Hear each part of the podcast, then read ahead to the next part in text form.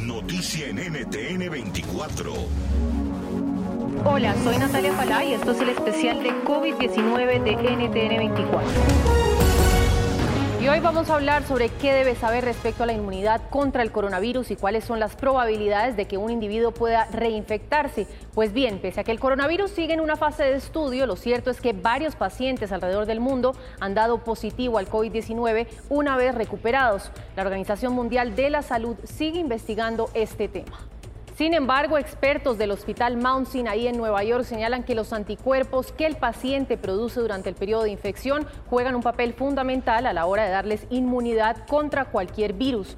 Investigadores aún están en una fase muy temprana para descubrir cómo funciona esto con el COVID-19, pero dicen que es poco probable que un paciente recién recuperado vuelva a dar positivo tan rápido tras contraer el virus.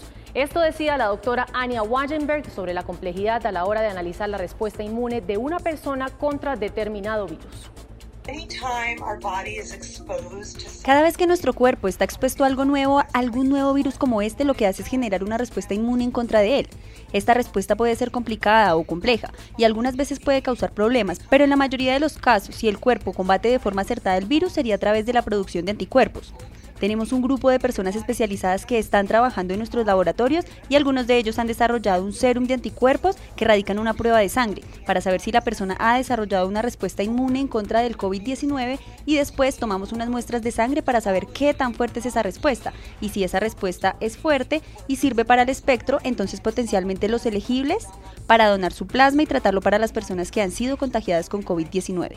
Según la viróloga de la Universidad de Texas, la doctora Binet Menachery, los anticuerpos en el cuerpo de un paciente normalmente se producen entre 7 y 10 días aproximadamente después de que comience la infección del virus. Por eso es que ella y otros especialistas dicen que el hecho de que una persona dé positivo tras recuperarse coronavirus puede significar simplemente que los resultados del test dieron un falso negativo. Esto quiere decir que el COVID-19 siempre siguió presente en el organismo y que el paciente no ha superado del todo la infección. Otra de las razones, según el experto en medicina respiratoria David Hui de la Universidad de Hong Kong, es que un test de una persona que dé positivo después de recuperarse puede estar detectando residuos virales de ARN que han quedado en las células del cuerpo del paciente. El ARN es el tipo de virus como el COVID-19 que tiene muy altas tasas de mutación. En resumidas cuentas, estos especialistas entonces no hablan de una reinfección como tal, sino de pacientes en los que el virus permaneció en su cuerpo pese a haber sido dados de alta. Balance anunciado el jueves Y por último, otro dato importante a tener en cuenta y que muchos se preguntan es si recuperarse de COVID-19 los hace inmune al virus.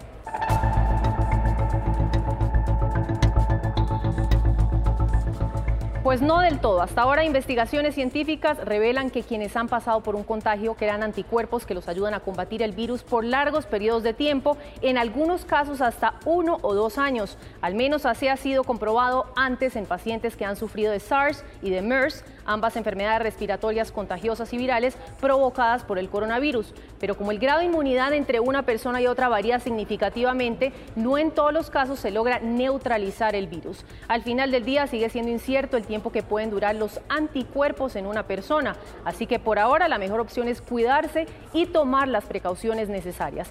Esto nos dicen algunos expertos en el tema consultados por la revista Time. Esto significa que tienes que descansar, tienes que tomar agua, tomar tus vitaminas o tener una dieta saludable. Hay algunos antivirales que podemos utilizar para tratar este virus y el más común es el de remdesivir, pero este solo se puede vender bajo receta médica a menos que sepamos todos los datos, las pruebas y los análisis de este medicamento. No sabemos si causa algún daño inesperado y lo mejor que podemos hacer es que sea autorizado por un médico que realmente sepa cómo funciona. Para tratar el virus lo peor que puedes hacer es tomar medicina que no ha sido autorizada por un médico, medicina que no es para ti porque no sabemos las reacciones que podría tener en tu cuerpo y los efectos secundarios que pueden realmente dañar tu salud.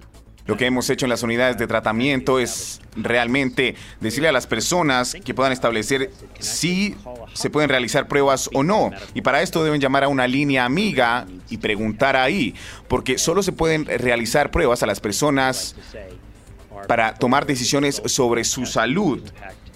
Así que no creemos que todo el mundo deba realizarse pruebas porque hay un número muy limitado de pruebas.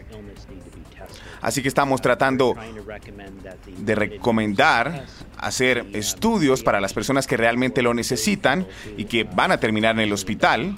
Y esto puede hacer una diferencia en saber quién puede ser testeado y quién no. Así que la respuesta de esto logre ayudar a que tengamos un número exacto de personas contagiadas. NTN 24, el canal internacional de noticias con información de interés para los hispanos en el mundo.